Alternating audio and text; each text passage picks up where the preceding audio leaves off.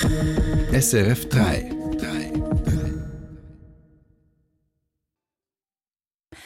Trotz Gewaltausbrüchen in Fußballstadien. Die Kantone verzichten auf die Einführung von personalisierten Eintrittstickets. Dann, Stromsparen soll sich finanziell lohnen. Eine aktuelle Studie zeigt, die Schweiz hat in diesem Bereich brachliegendes Potenzial.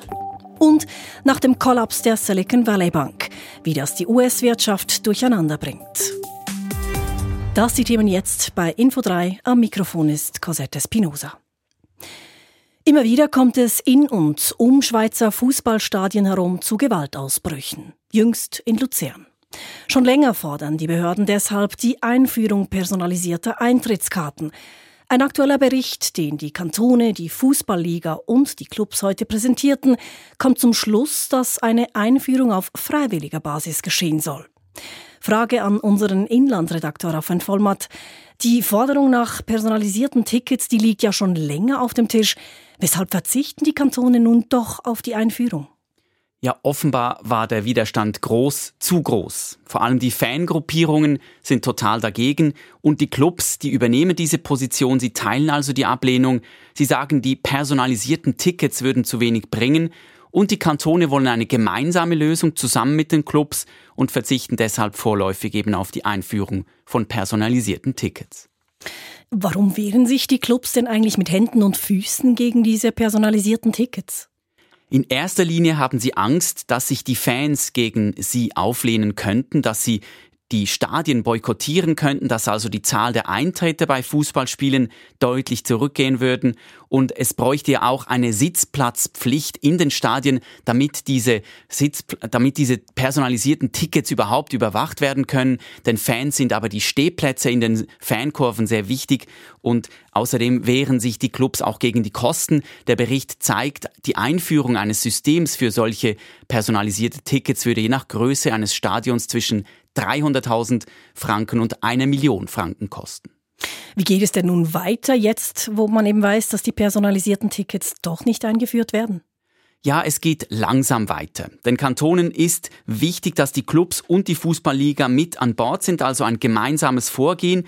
Dies verlangsamt den Prozess. Man hat sich auf ein sogenanntes Kaskadenmodell geeinigt. Dies bedeutet, dass die Maßnahmen tatsächlich verschärft werden sollen, wenn die Gewalt nicht abnimmt. Aber welche Maßnahmen dann in Kraft treten, das wird nun bis Ende Jahr weiter konkretisiert.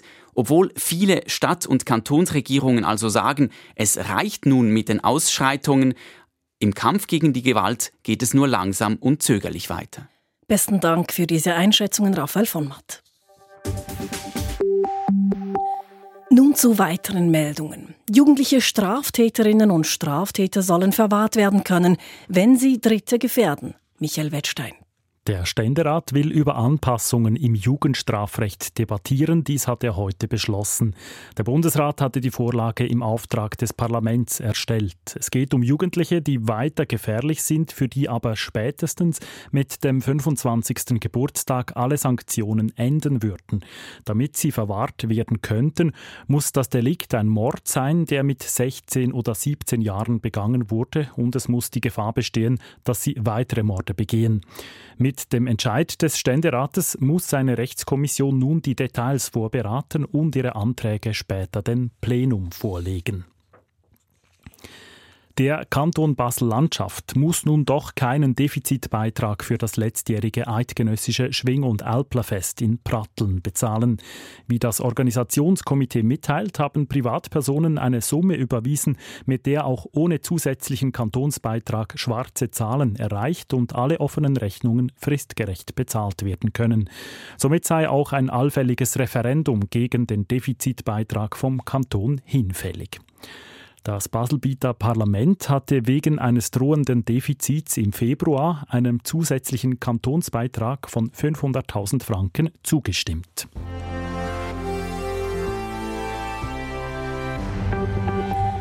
Der günstigste und sauberste Strom ist der Strom, den man gar nicht braucht. Und genau da liegt Potenzial brach in der Schweiz. Studien zeigen, dass wir hierzulande rund einen Drittel des aktuellen Stroms sparen könnten. Und zwar mit einfachen Maßnahmen und ohne Komfortverlust. Genau eine solche Entwicklung strebt nun das Parlament an. Stromsparen soll sich finanziell lohnen. Einzig die Strombranche ist nicht begeistert. Klaus Ammann. Appelle zum Stromsparen allein haben in der Schweiz bisher nicht die gewünschte Wirkung. Die Kampagne des Bundes im letzten Herbst angesichts der drohenden Strommangellage führte nur zu Einsparungen von rund fünf anstatt der anvisierten zehn Prozent. Neu sollen deshalb die Schweizer Stromlieferanten dafür sorgen, dass Strom gespart bzw. effizienter eingesetzt wird.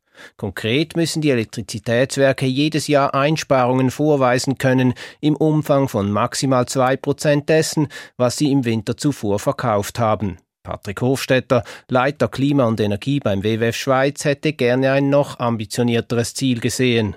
Es entspricht aber etwa dem, was andere Länder auch ihren Energielieferanten als Verpflichtung aufgegeben haben. Das heißt, es ist sicherlich ein sinnvoller erster Schritt. Überhaupt nicht sinnvoll findet Michael Frank die Vorlage. Er ist der Direktor des Verbands der Schweizerischen Elektrizitätswirtschaft VSE und er findet, man dürfe nicht nur beim Strom ansetzen. Zahlen seines Verbands zeigten nämlich, dass mit einer konsequenten Dekarbonisierung, also das Rausnehmen von Öl, Gas und Diesel und Ersetzen durch Elektrizität, wir zwar massiv mehr Elektrizität brauchen, dafür kein fossiles mehr und in der Gesamtenergiebilanz brauchen wir noch halb so viel Energie. Weil Elektroautos zum Beispiel viel effizienter mit Energie umgehen als fossilbetriebene. Der Stromlieferant sei zudem der falsche Adressat, meint Michael Frank. Er würde bestraft, wenn seine Kunden zu wenig Strom sparten.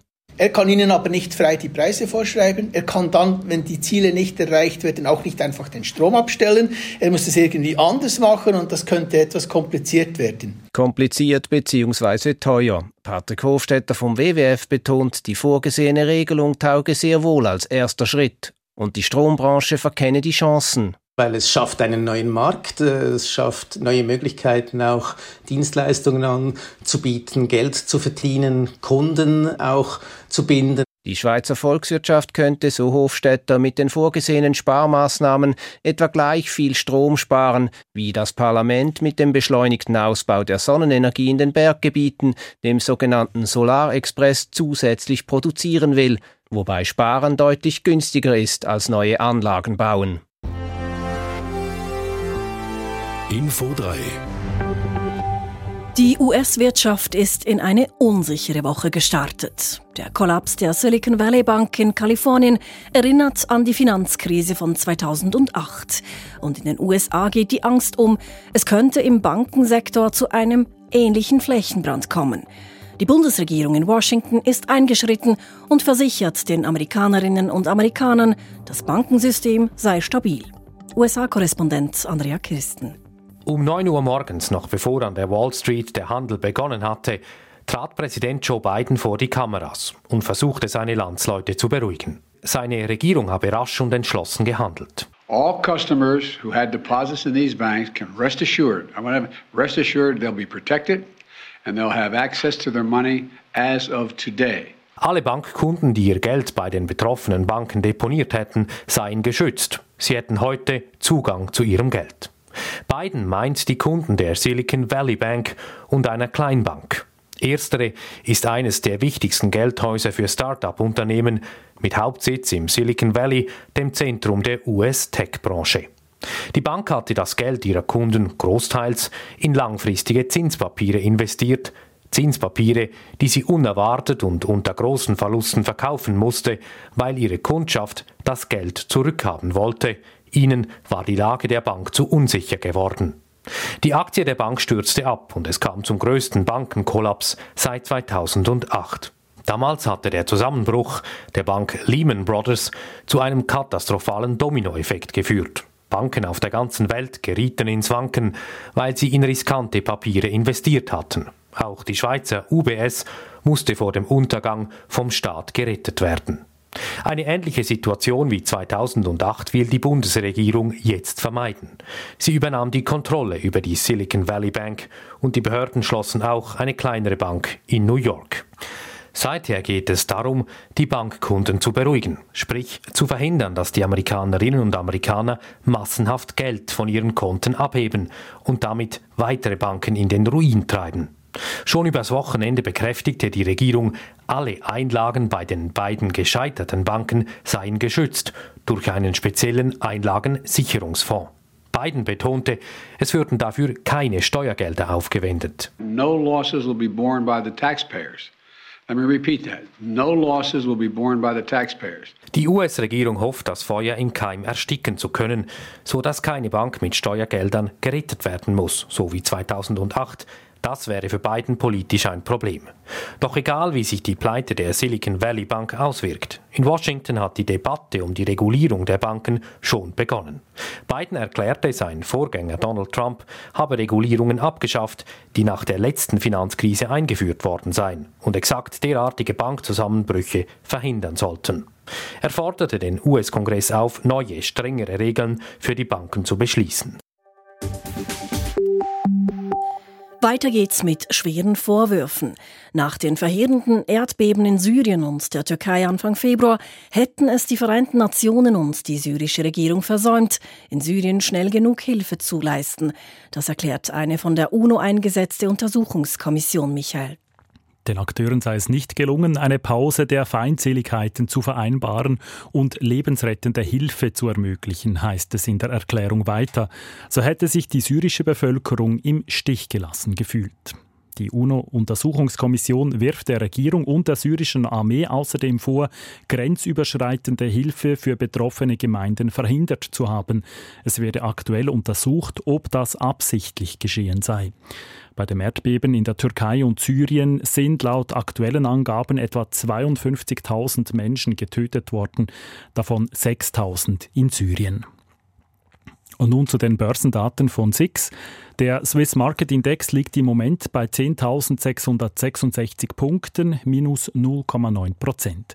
Der Euro wird zu 97 Rappen 74 gehandelt und der Dollar zu 91 Rappen 8.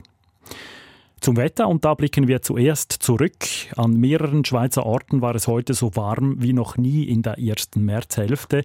Laut SRF Meteo wurden im jurassischen Delsberg zum Beispiel 21,6 Grad gemessen, in Möhlin im Kanton Aargau 22,3 Grad oder in Binningen im Kanton Basel-Landschaft gar 23,4 Grad. Grund für die hohen Temperaturen sei die Kombination aus milder Luft und Südwestwind. Und damit zu den Aussichten. In der Nacht und morgen ist es wechselnd bewölkt und es gibt teils starken Regen und Wind. Morgen wird es maximal 11 Grad. Info 3 war das News und Hintergründe kompakt in einer knappen Viertelstunde. Zum Abonnieren oder Nachhören gibt es die Sendung in Ihrer Podcast-App. Im Studio heute Samuel Konrads, Michael Wettstein und Cosette Spinoza.